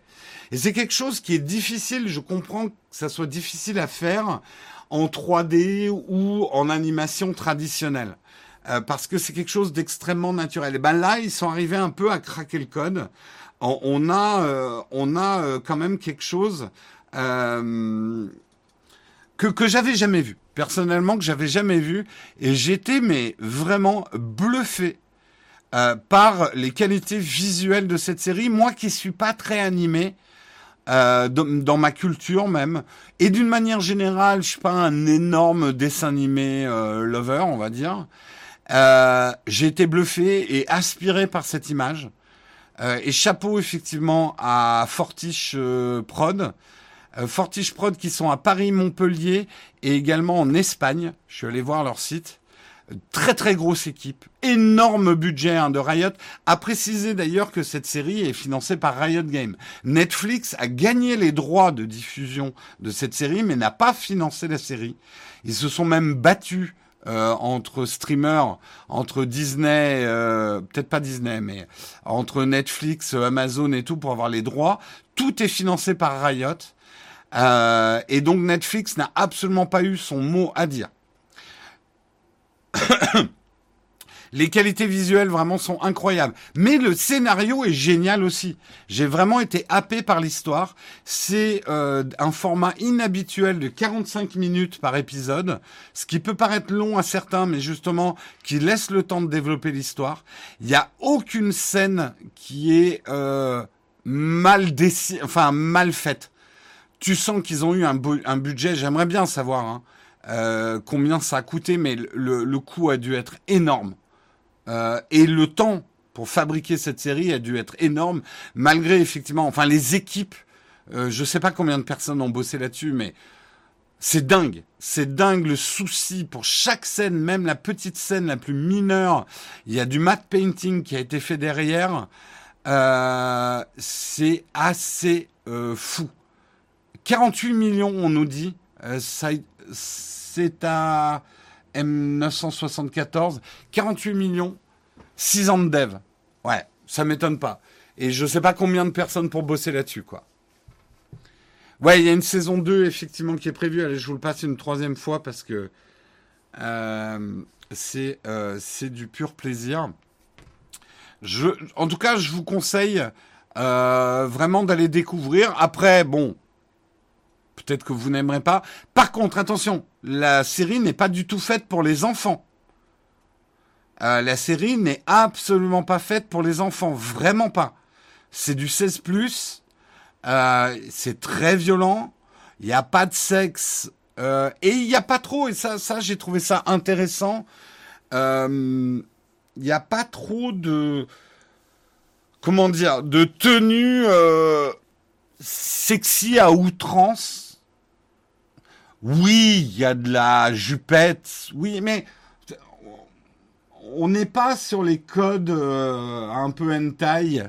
Euh, c'est pas trop fan service. Hein. Encore une fois, hein, vraiment, vous pouvez la regarder sans rien connaître à League of Legends. Ça a aucune importance. Euh, le, le l'animé pose bien l'univers et l'histoire entre les deux sœurs, Jinx et Vi, est vraiment prenante et je connaissais pas, je connaissais les personnages pour les avoir joués dans League of Legends, mais j'en avais absolument rien à foutre de leur background.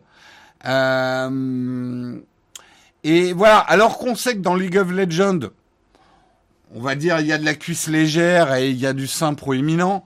Euh, là justement, on tombe pas trop dans ces caricatures là vraiment pas. Euh, et j'ai pas trouvé que les tenues étaient euh, et vraiment, enfin, je sais pas comment dire. Les personnages pour moi je vais dire peut-être quelque chose qui va choquer certains d'entre vous, mais c'est pas grave, je me lance. Enfin des personnages non genrés, pas fades. Parce qu'en fait, on n'en a rien à foutre. On n'en a absolument rien à foutre du genre. Et, pour moi, c'est le but ultime euh, de, de ce qu'il faudrait dans notre société. C'est qu'on n'en a plus rien à foutre, on se concentre sur le personnage et le genre n'a absolument plus aucune importance dans l'appréciation du personnage je, j'espère pas trop mal m'exprimer et je sais que je vais probablement déclencher des, des petits boutons chez certains, mais je le maintiens quand même. Enfin, des personnages non genrés, pas fades. Parce que je le redis, on n'en a rien à foutre en fait. Et pour moi, ça doit être le but ultime du non-genrisme, c'est qu'on n'en ait plus rien à foutre, que ce soit un garçon ou une fille en fait, dans l'appréciation des personnages.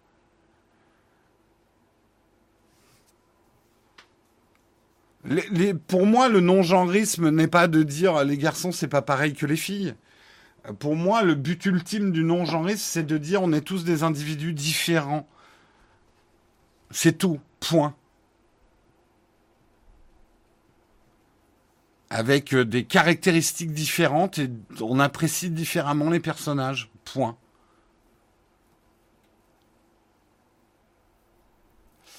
Euh, une saison 2 a été annoncée. Alors, je le redis, effectivement, Netflix n'est pas du tout dans la prod. Hein. C'est Riot. Ça a l'air de surprendre certains.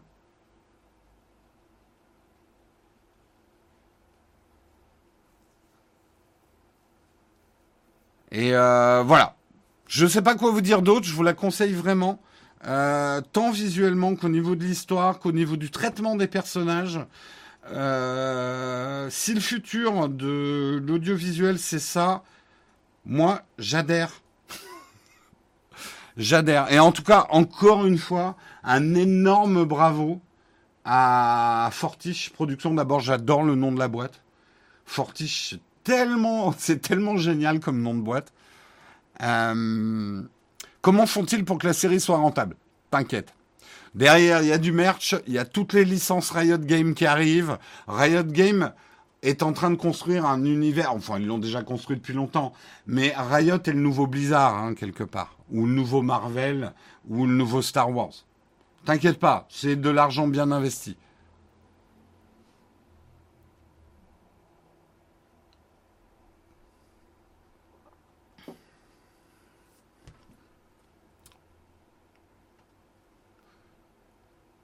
Ayant vu la série, je pense que le genre a tout à fait tout de même son importance sur les persos. Je trouve pas. Je trouve que ça aurait pu être deux frères. Pareil.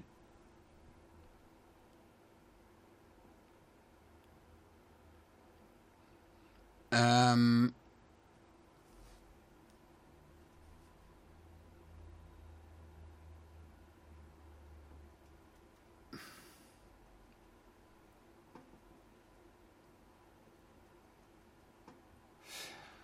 Euh, ne cherche pas à être rentable sur la série, mais sur l'ensemble de l'univers. Ouais, tout à fait.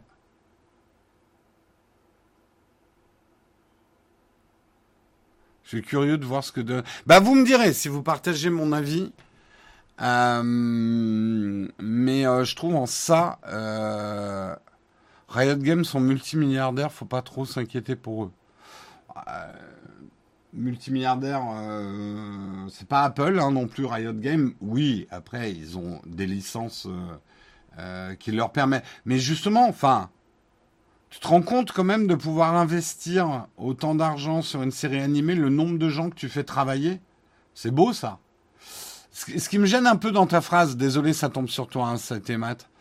Quand tu dis Riot Games sont multimilliardaires, tu vois, quand tu dis ils sont multimilliardaires, on a l'impression qu'ils sont qui sont sur des yachts à fumer, euh, à fumer des cigares et, euh, euh, que le, le, côté multimilliardaire, ils se le mettent dans la poche.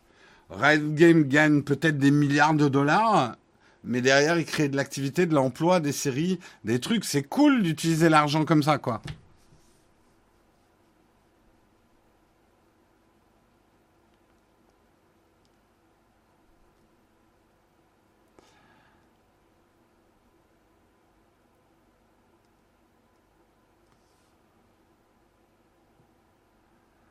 Euh, et puis c'est pas parce que tu as beaucoup d'argent que tu peux pas le perdre. Oui, il y a ça aussi.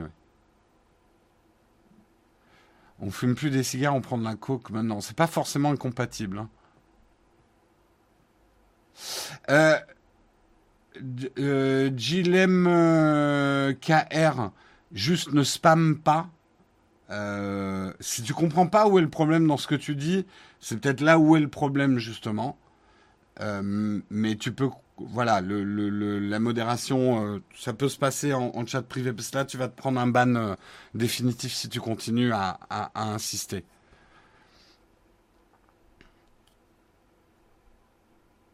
Fortiche Prod a 226 employés. Ah oui, oui, quand même. Message modéré, discussion privée, ouais. Euh, euh, voyez les problèmes de modération avec la modération. Parce que si vous insistez trop après dans le, le, chat public, euh, vous allez vous prendre un, ban définitif. Comprenez juste une chose, j'aimerais juste ajouter un mot parce que tu n'as pas l'air de comprendre ce qui se passe pour toi. Comprenez que parfois vous dites des choses qui en soi ne vous paraissent pas choquantes. Mais la modération sont des gens qui sont justement qui savent que ce que vous dites va engendrer des débats, va amener des choses, va amener de la violence en fait dans la discussion. Donc parfois ce que vous avez dit, parfois moi je demande à ce que certains messages soient modérés, alors que en soi le message en lui-même n'a rien d'ultra grave. Mais on sait que derrière ça va être une grappe de trolls qui vont se coller à ce message et pourrir l'ambiance du chat. Donc, quand vous réfléchissez, quand vous dites quelque chose, il faut réfléchir à ça aussi. Voilà, je voulais juste faire cette petite précision pour, pour, expliquer. Euh, je trouve que c'est le dessin qui permet de faire des personnages non genrés. Ça fait beaucoup plus difficile avec des vrais acteurs. Clairement, tout à fait.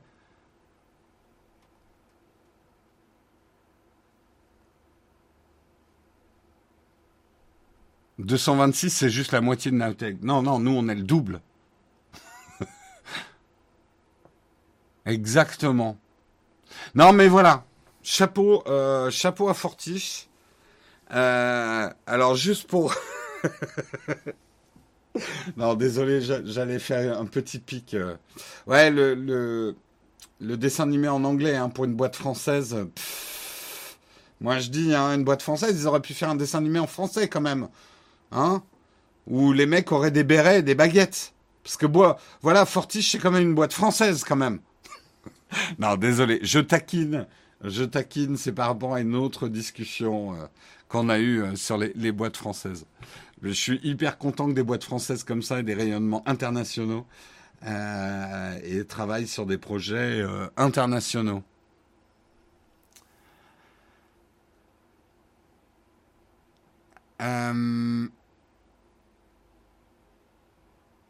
Je trouve ça génial pour une fois un projet international soit fait en France. Tout à fait.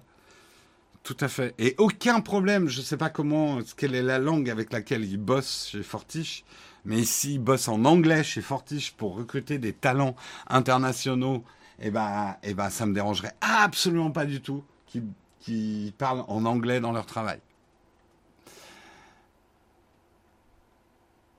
J'ai pas, moi je l'ai regardé en anglais. Euh, je trouve que les, voix des acteurs sont, enfin, le jeu d'acteur est vraiment très bon.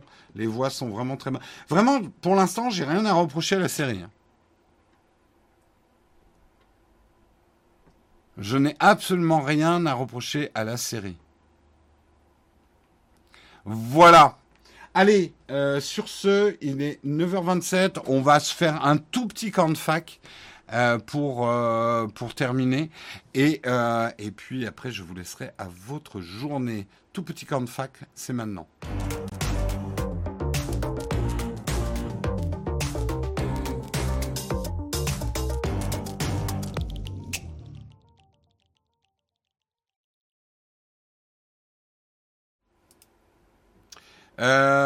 ouais, je crois qu'ils ont pas mal d'Espagnols hein, aussi dans leur équipe Fortiche. D'ailleurs, ils ont un de leurs bureaux en Espagne. Mais je sais qu'on a une excellente qualité euh, d'école d'animation en France. Hein. On a une très bonne réputation. Oui, oui, je sais. Bah, les Gobelins, notamment, effectivement. Euh, Émile Cole, je connais pas, par contre. Mais euh, globalement, on a une très bonne réputation de créativité en animation euh, qui, qui dépasse nos frontières. Encore heureux.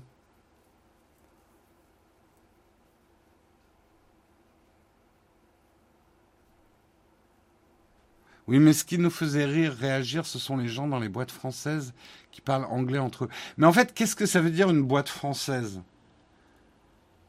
Euh, Puisque, euh, tu vois, en fait, on parlait d'Alan. Alan est une boîte internationale. Ils sont lancés sur le marché français, mais ils sont déjà sur d'autres marchés et ils ont une visée internationale. Donc c'est pas parce que euh, leur siège social est à Paris parce que eux, ils font bosser des gens, enfin, euh, dans les équipes d'Alan, tu as des gens dans le monde entier, quoi.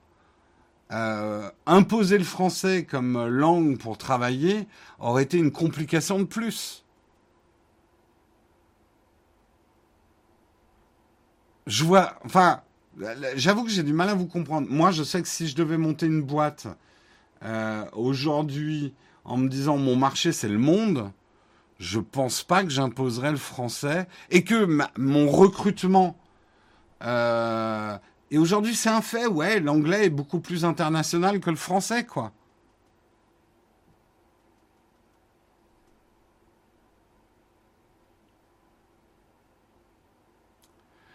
Jérôme, quand tu dis un petit camp de fac, on parle bien de 5 minutes. Oui, mais 5 minutes chez moi, ça veut pas dire grand-chose. J'ai des notions... Euh, j'ai des problèmes d'espace-temps, tu le sais, Samuel.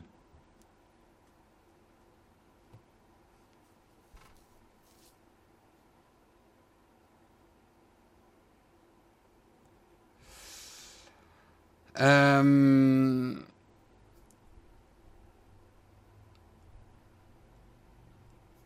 je tiens à remercier Jérôme qui a bien tenu le timing vendredi soir. Ah, putain, vendredi soir, j'ai pas joué très très tard. J'étais, en fait, j'étais bien malade.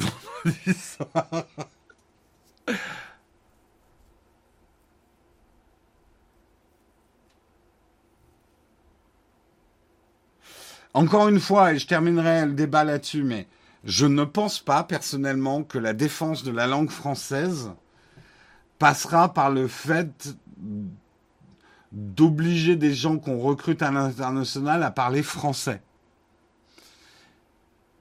Je, ne pense pas que c'est comme ça qu'on défendra le mieux la langue française. Mais bon.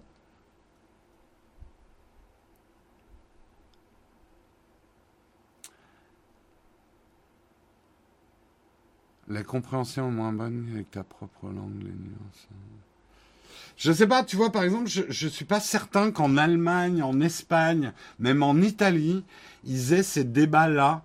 Euh, quand une boîte a des visées internationales, quel que soit le pays où il monte, bah, déjà, une boîte, si tu as des visées internationales, ouais, tu vas parler anglais parce que tu vas recruter dans le monde entier, quoi. Donc, après, on peut regretter que l'anglais soit devenu la langue internationale par.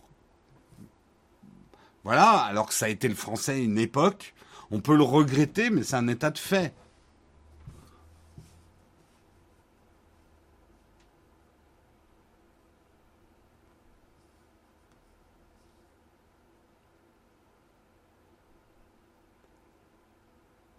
Euh, c'est pas forcément pour défendre le français, mais par simplicité. Oui, mais justement, euh, euh, on, parlait de l'exemple d'Alan, et quelqu'un a dit j'en ai marre de ces boîtes bobos qui se forcent à parler anglais alors que c'est des boîtes françaises.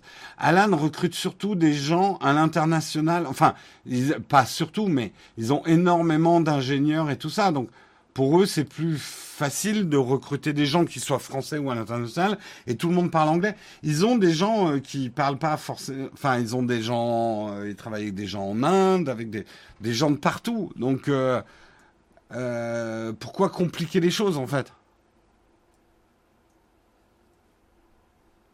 Ah ouais, non, mais ça ne peut pas marcher comme ça. Tu peux pas. Enfin, aujourd'hui, une boîte, euh, elle doit définir la langue dans laquelle. T'imagines Alors, les ingénieurs français vont parler entre eux en français sur le chat, et puis les ingénieurs indiens en indien, les Italiens. En... Euh, tu peux pas faire marcher ta boîte comme ça.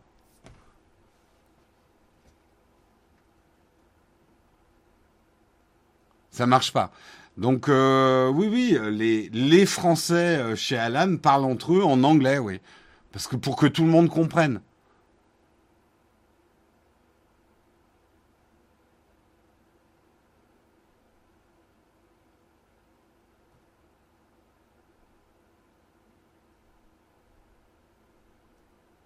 Non, non, non, justement, euh, tu peux pas dire ouais de temps en temps on utilise le français. Alors bien évidemment, quand tu es en train de déjeuner avec un collègue français, tu vas pas lui parler en anglais. Tout ça est venu juste de la discussion. J'expliquais pourquoi Marion faisait autant d'anglicisme. C'est parce que d'abord, elle fait tous ses articles en anglais pour maintenir son anglais.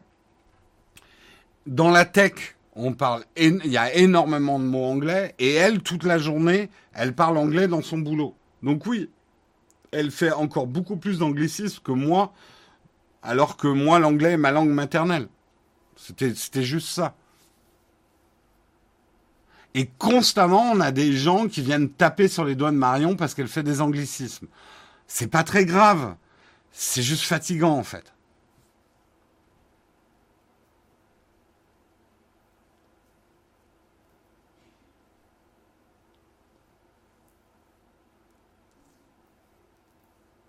Je travaille dans une boîte en formation en langue étrangère. Notre boss grec nous fait les plénières en anglais. Bah oui, oui, heureusement qu'il vous les fait pas en grec. Hein. Parce que le grec, c'est pas facile à apprendre. Hein.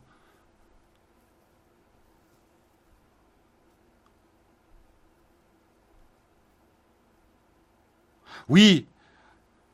Moi, je trouve... Enfin... Euh, euh, allez, je vais jeter un pavé dans la main. Ce serait pas inintéressant qu'en France, qu'on décide qu'on ait deux langues officielles, comme au Canada ou d'autres. Je pense que ce serait une bonne manière de garder le français, en fait. Euh, et au moins, on progresserait peut-être en anglais. voilà. Alors là, là, je vais me prendre des torrents de boue.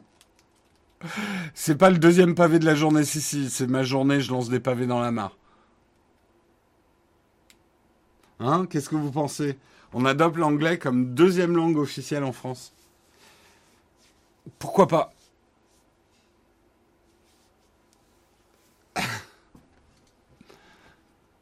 Pourquoi pas, pourquoi pas? Et allez, le breton en troisième. allez Bah oui, en Suisse, euh, caca de singe incoming. Exactement.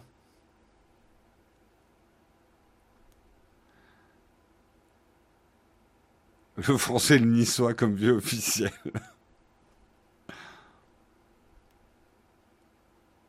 Le breton est pas ça y est, j'ai toutes les régions. Vous voulez qu'on termine par un débat sur les fromages? Quel meilleur fromage en France? Juste histoire de foutre la merde juste avant de partir.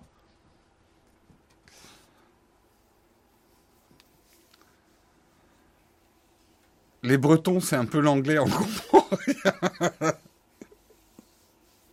Aïe, aïe, aïe. Aïe, aïe, aïe.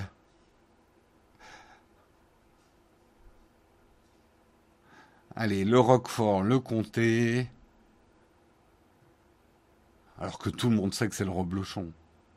Meilleur fromage du monde. Mondor, c'est pas mal aussi. Il y en a beaucoup des bons fromages quand même. C'est dur. Moi, je suis incapable de vous dire mon fromage préféré. Mais si je devais partir sur une île déserte avec un fromage, hmm, c'est difficile. Entre un, bon chèvre et un reblochon, j'ai du mal. Hein. Alors, le cheddar est un fromage sous-estimé juste parce qu'il n'est pas français. Alors là, bonjour. Le... Il y a des excellents cheddar fermiers euh, le cheddar n'est pas un fromage. Tu as juste une vision du cheddar, des feuilles avec du plastique autour, euh, des hamburgers euh, de la vache qui rit. C'est pas ça le cheddar. Tu as des cheddar très raffinés. Ah, le Saint-Nectaire, c'est bon aussi. Je suis pas sûr que je partirais avec un Minster sur une île déserte. Parce que je pense que la cohabitation serait difficile.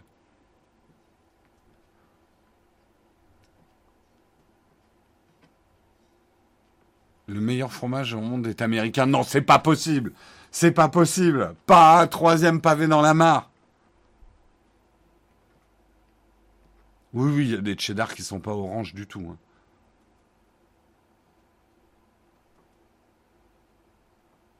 Le fromage va-t-il avoir raison de ton record? J'aime faire trembler Guillaume. Non, je m'arrête à 9h40.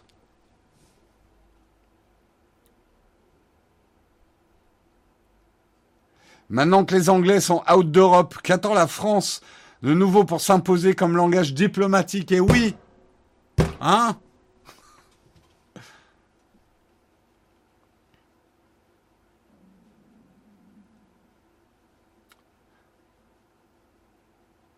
La vache qui rit, meilleur fromage du monde, bah après en termes de vente, tout dépend où tu places ton critère de meilleur fromage au monde. Et alors, vache qui rit fondue avec du cheddar dedans pour tremper les nachos. C'est bon, pas pour vos artères, mais c'est vachement bon.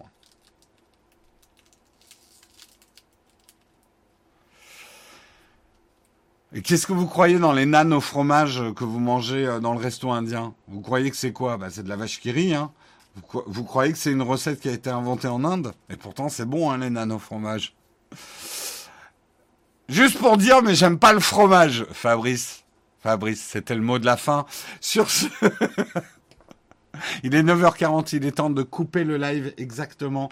Demain, vous retrouverez Marion dans le mug. Euh, je reviens mercredi, jeudi, ça sera Guillaume. Et vendredi, je serai de retour. Je vous souhaite une excellente journée en ayant espérant vous avoir mis en appétit pour du fromage. D'ailleurs, le fromage le matin, pourquoi pas hein, J'ai envie de dire un petit déj au fromage. C'est une bonne idée aussi. Sur ce, je vous souhaite une excellente journée. On va bien évidemment faire un raid. Un raid de ce... Dieu, Dieu, Dieu. Chez qui on va raider? Chez qui on va raider?